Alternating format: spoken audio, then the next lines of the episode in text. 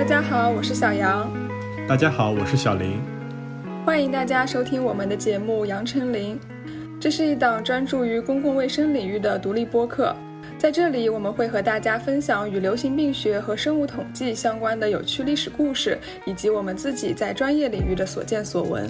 我们的愿景是通过分享我们的知识与经历，吸引更多人对公共卫生的兴趣和关注。期节目，我们想和大家聊一个和洗手有关的历史故事。随着现在这个疫情的全球爆发，戴口罩和洗手其实已经成为了我们日常一个非常重要的卫生习惯吧。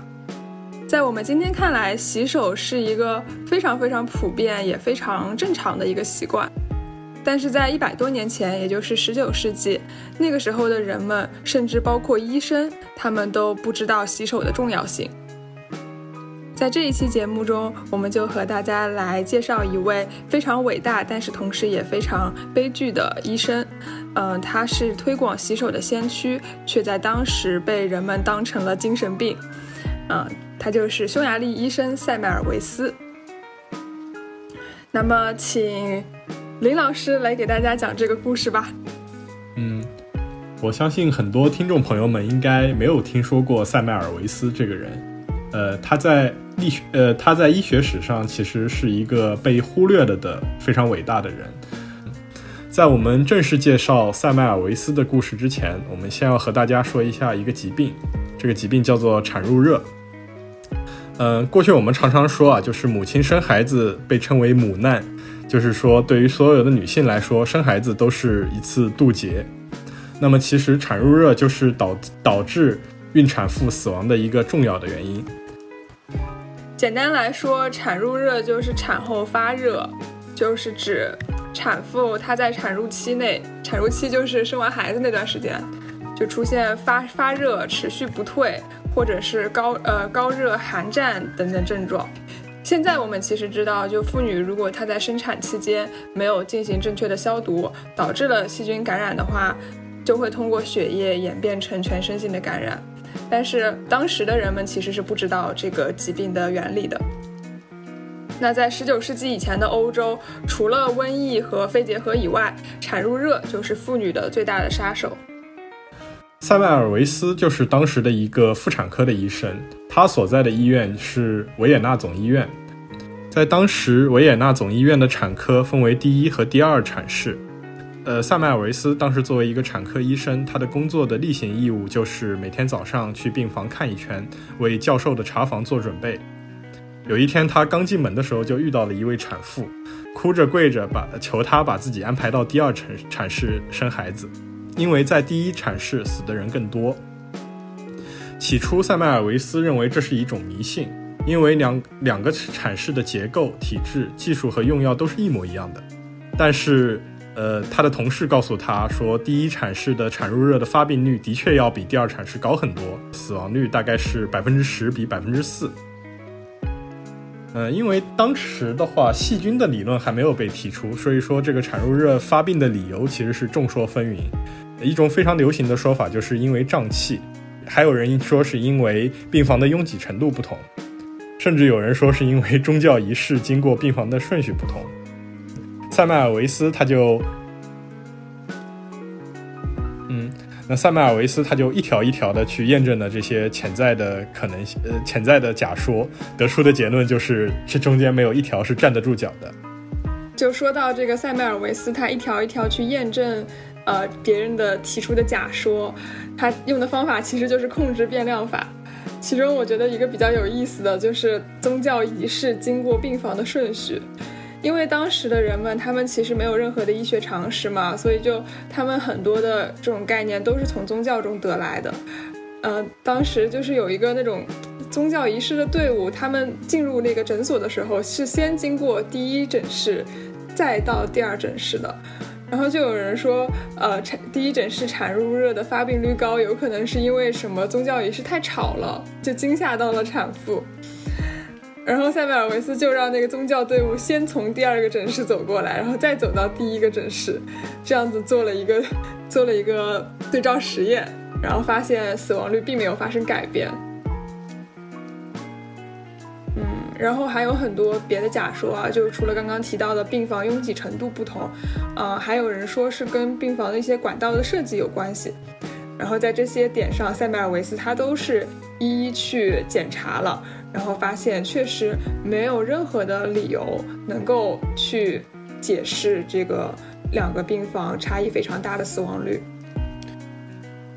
那么，于是塞麦尔维斯就开始从别的角度研究产褥热可能的发病原因。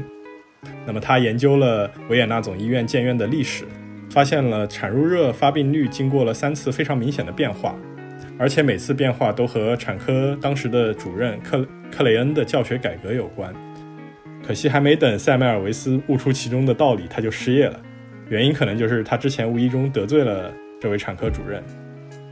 那么克雷恩这个人一直坚定地认为产褥热的病因是乳汁迷路现象，而塞缪尔维斯持续调查其他的发病原因，无疑是对这位产科主任的一种挑战。虽然后来塞麦尔维斯的职位回来了，但是他心里也非常的郁闷，就请了一个非常长的长假。他度假回来重新接手工作的时候，得到了一个噩耗，就是他当时在维也纳总医院的一个好友叫科勒奇卡去世了。他的死因就是因为他在做法医尸检时，手指不小心被学生划了一个伤口，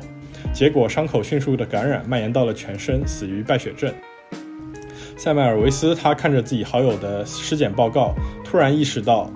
他好友的这些真相与产褥热病人尸检一模一样。他很快的就意识到，产褥热其实本质上就是一种败血症，只是发生在了产妇身上而已。这边我们也简单介绍一下败血症啊。败血症它就是指由于各种致病菌侵入血液循环，并且在血液中生长繁殖，产生毒素而发生的急性的全身性的感染。临床表现一般就是高热、寒战，还有呼吸急促。嗯，对，其其实前面我们也说到过，就是这个产褥热，如果就是是一个比较老的名字，是根据它的症状命名的。就是如果我们以现代医学的目光来看的话，它一般会称为就是妊娠相关感染，就是感染嘛，本身就是。由细菌导致，就是其实是你细菌入侵了这个产妇的身体。只可惜在当时的话，嗯，人们是不知道细菌这个东西的，因为当时微生物还没有被发现。嗯，当时的一些呃解释这些病的概念都是什么胀气啊、毒素啊，就这些虚头巴脑的东西。对对。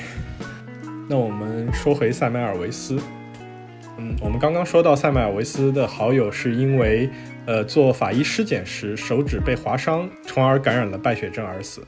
那么塞麦尔维斯很快的就发现，病理解剖室紧挨着维也纳总医院的第一诊室。那么医生通常早上会先去做尸检，然后再回来给产妇接生。呃，我们也说过，就是当时的人们没有微生物这个概念，所以说医生在解剖完尸体，他们洗手也非常的潦草。手上就会带着尸体上的一些病菌，就直接去给产妇接生了。所以说，产妇非常容易患上产褥热。对，当时他们其实也并不知道手上有病菌，他们是毫无这个概念的。呃，当时他们会把尸体上带上带下来的一些东西叫称之为毒质，但就是毒就是有毒的毒，质就是物质的质。但他们也并不并不知道这个毒质要通过洗手去洗掉。对，就是这边也有不同的翻译版本，就是说有的版本说塞麦尔维斯称之为尸体因子。刚才说到维也纳总医院有两间产室，而另一所产室，也就是第二产室，大多是由助产士来接生的。而这些助产士的话，他们不会接触尸体，也就不会把，呃，所谓的毒质或者说尸体因子带给产妇。想通这个道理之后，塞缪尔维斯并没有觉得很开心，反而是让他觉得非常的悲伤，因为他回忆到：“我对解剖尸体比任何一位产科医生都专注，只有上帝知道我曾经提前送多少产妇进入坟墓。”那么，为了预防产褥热，塞麦尔维斯他其实他提出了一种清洁的标准，就是所有的医生在解剖尸体之后。呃，检查产妇之前，必须使用次氯酸钙溶液仔细的洗手，用刷子来刷洗自己的指甲缝。嗯，这个标准其实，在我们今天看来，已经有了一个就是外科手术的外科无菌术的雏形，但是在当时还是非常先进的。在规章推行的两个月之后，第一诊室的产褥热的死亡率立刻从百分之十八下降到了百分之二。其实可以看到，这个数据是立竿见影，而且是一个非常大的下降。那么，他塞缪尔维斯在推行了他的这个洗手改革后的一年里，他不断的收集证据和数据，同时，呃，也对自己的提出的这个洗手的规章进行了一定的改进。那么，在一八四九年初，他向产科主任克雷恩汇报了这个他的结果，但是克雷恩心底却没有办法接受他的结论，因为在第一诊室推行解剖教学改革的人正是他，正是克雷恩。所以说，承认塞麦尔维斯的结论，等于是承认了自己间接的、自己间接导致医生把尸体的毒质带给了产妇。相当于，其实塞麦尔维斯他提出的这个结论，尽管是正确的，但是他是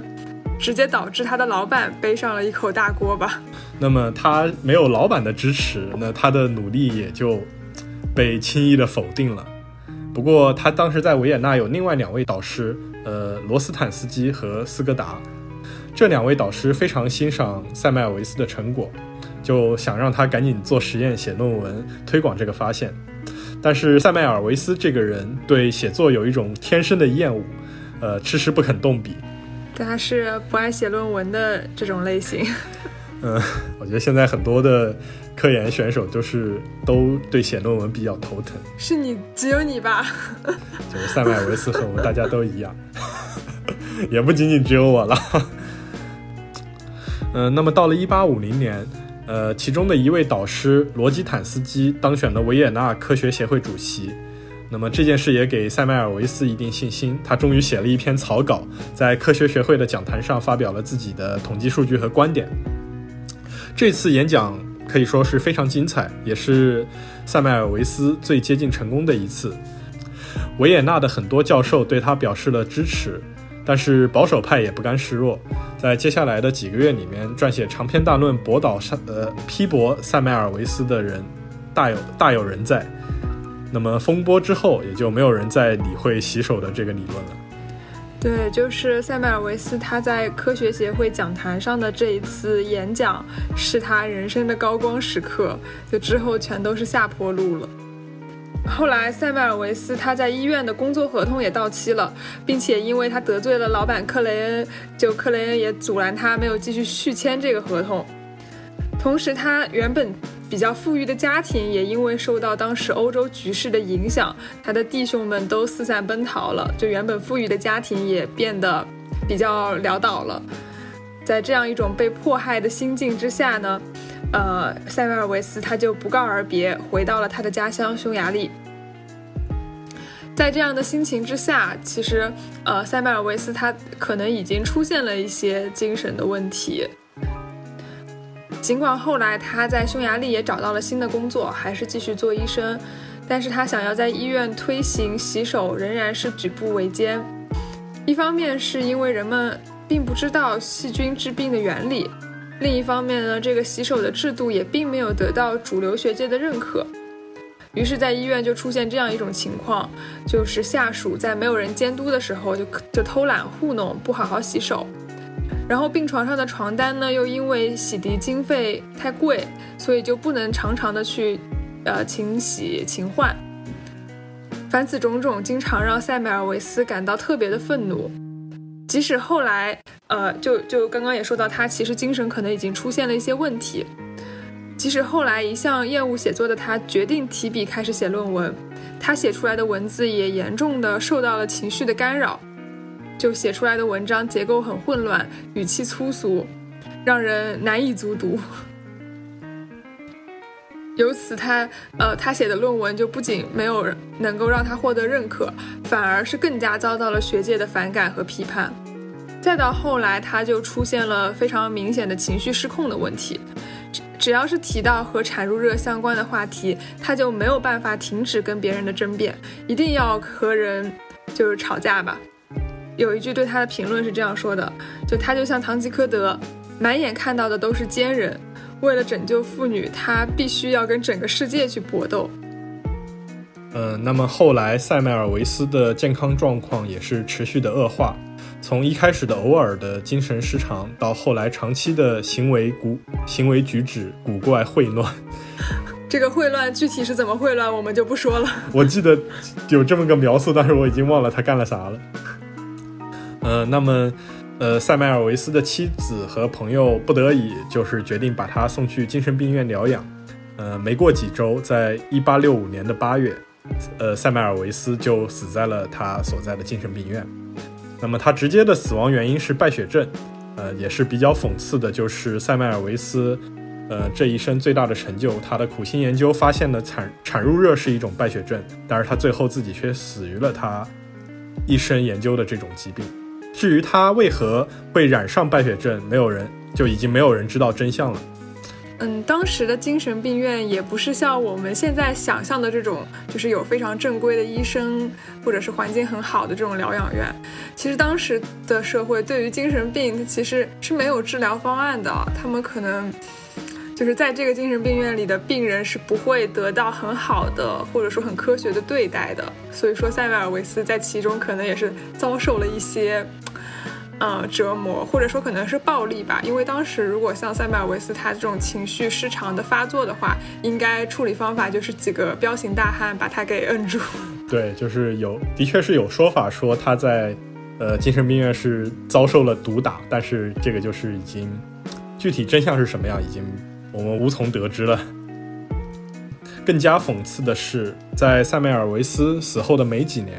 就是巴斯德发现了细菌。那么，随着巴斯德的细菌理论获得了广泛的认可，手部的清洁和器械的消毒的重要性也成为了医生们的共识。就是这是后话了，就是后面巴斯德和罗伯特科赫建立了细菌学说，然后有另一位比较重要的人就是李斯特，他建立了外科的无菌术。那么我们现在再去讨论说感染和感染相关疾病的话，我们首先会提的一定是这三个人，而不会是塞麦尔维斯。这也是塞麦尔维斯这一生的悲剧所在。其实非常的遗憾，因为在塞麦尔维斯去世的前两年，也就是一八六三年的时候，巴斯德他就已经根据显微镜观察到，发现细菌会导致人体组织腐败了。其实这个观点，如果说当时塞缪尔维斯还健在，并且如果他的一个精神状态是比较正常，以及继续对科研有所研究的话，巴斯德的这个发现原本是可以成为对塞缪尔维斯理论的巨大支持的。只可惜那个时候塞缪尔维斯他已经就是有点疯掉了，并且他也不再说去，呃，真正的关心这个。呃，这个疾病的根源，因为其实塞缪尔维斯他发现的是一个现象，就是说要洗手可以去啊减降低这个发病率，但是他并没有发现就是这个背后真实的原理，也就是细菌致病这个原理。嗯，对，这个其实就是我觉得可以呃说是塞麦尔维斯他的科研的一个局限性，就是说他没有去继续探索洗手预防产褥热这个是呃这个现象背后的一个本质。所以说他最后也就，呃，很难去说服他的医生同行们。嗯，那么在我们现代的医学研究中的话，我们会经常说的叫做 evidence-based medicine，也就是说循证医学，就是我们所有的医学的操作、医学的治疗都是要基于证据的。那么这个证据其实，呃，包括两个部分，一个是流行病学的证据，还有一个就是生物医药呃生物医学的证据。那么塞尔塞麦尔维斯的统计数据其实。可以说是一个比较好的流行病学证据了，但是它缺的也就是第二部分，就是它的生物医学的证据，所以说也就可以是说是他科研的一个局限性。对，在没有找到这种生物学上的理论依据的情况下，他要去强制别人洗手，是难免会受到怨言和怀疑的。一方面就是，首先洗手这个行为对于很多医生来说也是比较麻烦的事情，尤其是塞马尔维斯他制定的这个规章，其实是一个呃怎么说还挺还挺严格，然后也挺复杂的一个流程吧。你在没有任何证据，就是尤其是生物学证据的情况下，你要去让别人都遵循你的这一套。并且同时，塞维尔维斯他自己自身的地位其实并不是很高，因为维也纳这个维也纳中心医院是一个欧洲非常有名、非常大的一家诊所，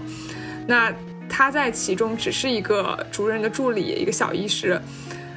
那他要去怎么去说服，呃，他的这个同柴们都去执行他的这样一套措辞呢，其实是比较困难的。然后更不用提他之后回到匈牙利之后，也在一家医院工作嘛。那，呃，他当时就是除了要让别大家洗手以外，还要让，呃，产科的床单去勤换勤洗，因为当时很多地方现在现在可能听起来难以想象，但是当时很多地方他的床单是不换的，就病床上，呃，住完一个病人之后，下一个病人过来接着躺在这个床单上。就其实卫生条件非常差，那，呃，那如果说塞缪尔维斯他要去推行，就是让这个床单一人一换，然后一清洗的话，他就要有一笔经费，得有人去把这个床单去换去洗，这都是要钱的，啊，就是其实，在这样一个需要开销比较，甚至说可以说开销比较大、经费不足的一个医院里面，他要去推行他的这个制度。并且它这个制度又没有被主流学界去认可，那么其实难度是相当大的。对，我觉得还有一点就是，也是当时人们认知的一个局限性，就是，呃，在当时的话，呃，医生的地位也是已经是比较高的了，就是他们会认为医生是绅士，也而绅士的手是干净的，所以说医生不管做什么，他是不用洗手的。当然，现在看来就有点离谱了，就是，嗯，但是在当时很多人都是 很多人都是这么认为的，嗯，而且的话就是我们会说，呃，医生是白衣天使，那么最后塞麦尔维斯的结论说，正是你这个白衣天使的没有洗干净的手导致了你的产妇的死亡，那么在当时很多医生来看是对自己的一个侮辱是不可接受的，这也就更加加剧了他推广的一个难度。对，就是如果说大家接受了他的，就是主流的医生们，如果接受了他的观点，那就相当于变相承认了自己是由于自己的手上的细菌导致了产妇去死，就是发生了死亡。这个其实对于大多数人来说，心里是不愿意接受的。嗯，对。除此之外呢，我觉得塞缪尔维斯的故事对于我们普通的打工人来说也有一定的启发意义。就是塞缪尔维斯他和他的老板关系是比较。比较差的吧，可以说，因为他最早的科研结果发现出来就被他老板给打压、给阻碍了，然后并且呢，呃，他还被他老板给开了一次。虽然说这是体制内的工作，他后来又回来了，但是后来在最后一次他失业的时候，其实也是因为他的老板。可以说这次失业也是间接的导致了他的心态失衡，然后最后，呃，精神状况出了问题。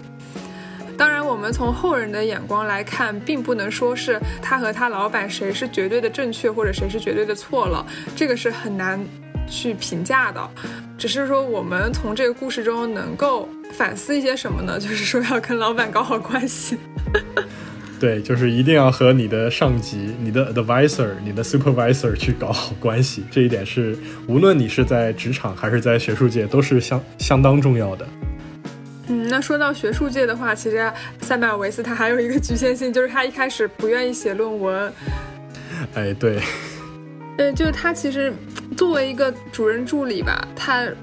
本身没有一定的声望的时候，他也没有去发表论文，把他的结果整理好来 support 他的这个结论的话，呃，虽然说你不能说他是错的吧，但是如果说他当时能够去写一篇这样的论文，会不会整个事情就不一样？就会不会他的人生就因此改变了呢？其实也很难说哈，也有可能他的论文写出来还是被大家批斗。对，但是，但是不管怎么说，就是，呃。无论是在当时还是在现在的话，就是论文都是相对来说比较重要的。不管是从推动科学的进步，还是从提高你个人的科研声望来说，就是论文都是一个非常重要的一个评价的标准。那么，请问你的论文写的怎么样了呢？再写了，再写了。嗯，那么最后我也补充一下，就是我自己读这个故事一个最大的感触。呃，我们经常说医学其实它是一门经验的学科，就是医疗技术的提升主要基于前辈的经验。那么经验其实就是对犯过的错的一个比较美化的说法。